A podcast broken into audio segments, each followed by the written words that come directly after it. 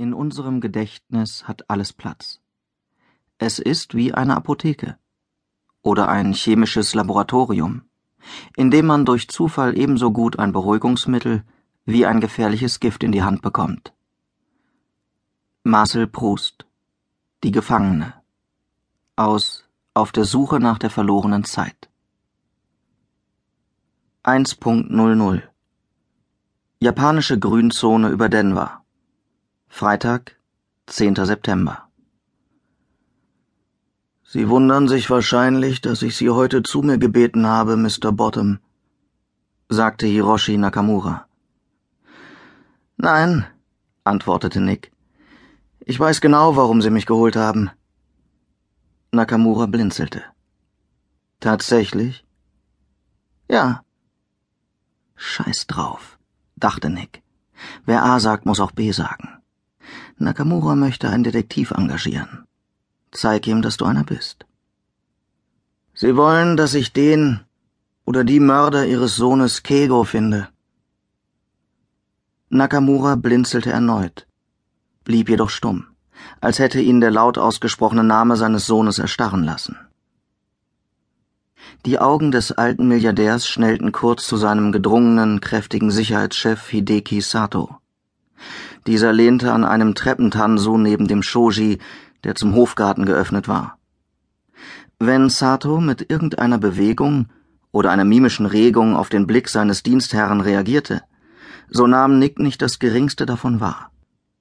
Er konnte sich auch nicht erinnern, dass Sato auf der Fahrt im Golfwagen hinauf zum Haupthaus oder während der Vorstellung in Nakamuras Büro nur einmal das Gesicht verzogen hätte.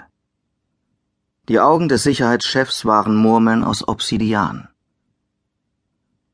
Schließlich sprach Nakamura weiter. Ihre Schlussfolgerung ist richtig, Mr. Bottom. Eine elementare Schlussfolgerung, wie Sherlock Holmes sagen würde, da Sie damals der für den Fall meines Sohnes zuständige Ermittler waren, als ich noch in Japan war und wir beide nie Kontakt miteinander hatten. Nick wartete. Nach dem flüchtigen Blick in Satos Richtung hatte sich Nakamura wieder auf das einzelne Blatt E-Pergament in seiner Hand konzentriert, doch nun richteten sich seine grauen Augen bohrend auf Nick. Glauben Sie, Sie können den oder die Mörder meines Sohnes finden, Mr. Bottom? Ganz sicher, log Nick. Er ahnte, dass ihm der alte Milliardär eigentlich eine ganz andere Frage gestellt hatte. Können Sie die Uhr zurückdrehen? Und verhindern, dass mein einziger Sohn getötet wird? Auch auf diese Frage hätte Nick notfalls mit ganz sicher geantwortet. Um an das Geld zu kommen, das ihm dieser Mann geben konnte, war Nick zu jeder Behauptung bereit. Denn das war genug Geld, um für Jahre zu Dara zurückzukehren, vielleicht sogar für den ganzen Rest seines Lebens. Nakamura rümpfte leicht die Nase. Nick war klar, dass man nicht zum hundertfachen Milliardär und zu einem der neun regionalen Bundesberater in Amerika wurde, wenn man ein Dummkopf war. Warum sind Sie so davon überzeugt, dass es Ihnen jetzt gelingen wird, Mr. Bottom?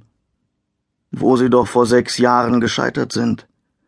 Zu einem Zeitpunkt also, da Sie noch ein echter Mordermittler waren und die vollen Ressourcen des Denver Police Department hinter sich hatten. Damals gab es 400 ungeklärte Mordfälle, Mr. Nakamura. Wir hatten 15 Ermittler, die für alles zuständig waren, und jeden Tag kamen neue Fälle rein. Jetzt kann ich mich ganz darauf konzentrieren, diesen einen Fall zu lösen. Keine Ablenkung.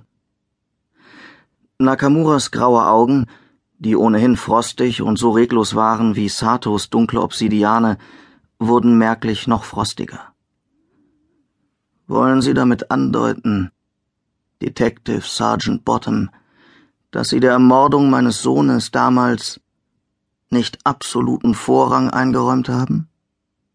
Trotz entsprechender Anweisungen des Gouverneurs von Colorado und der Präsidentin der Vereinigten Staaten persönlich?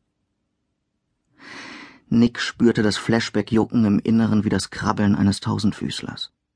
Am liebsten wäre er aus dem Zimmer verschwunden und hätte sich das früher übergestreift wie eine warme Wolldecke.